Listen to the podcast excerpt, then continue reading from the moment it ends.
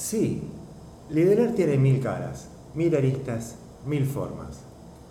Las cuestiones técnicas, las cuestiones operativas, las cuestiones humanas, las cuestiones de procedimiento, de todas estas, me parece que la humana, la de gestión de gente, la del don de gente, las cosas que tienen que ver con la comunicación y con el relacionamiento, es de las más difíciles de aprender. Normalmente por experiencia. Y eso significa que tenemos que equivocarnos y aprender y levantarnos para seguir en la carrera. De eso se trata el juego del líder.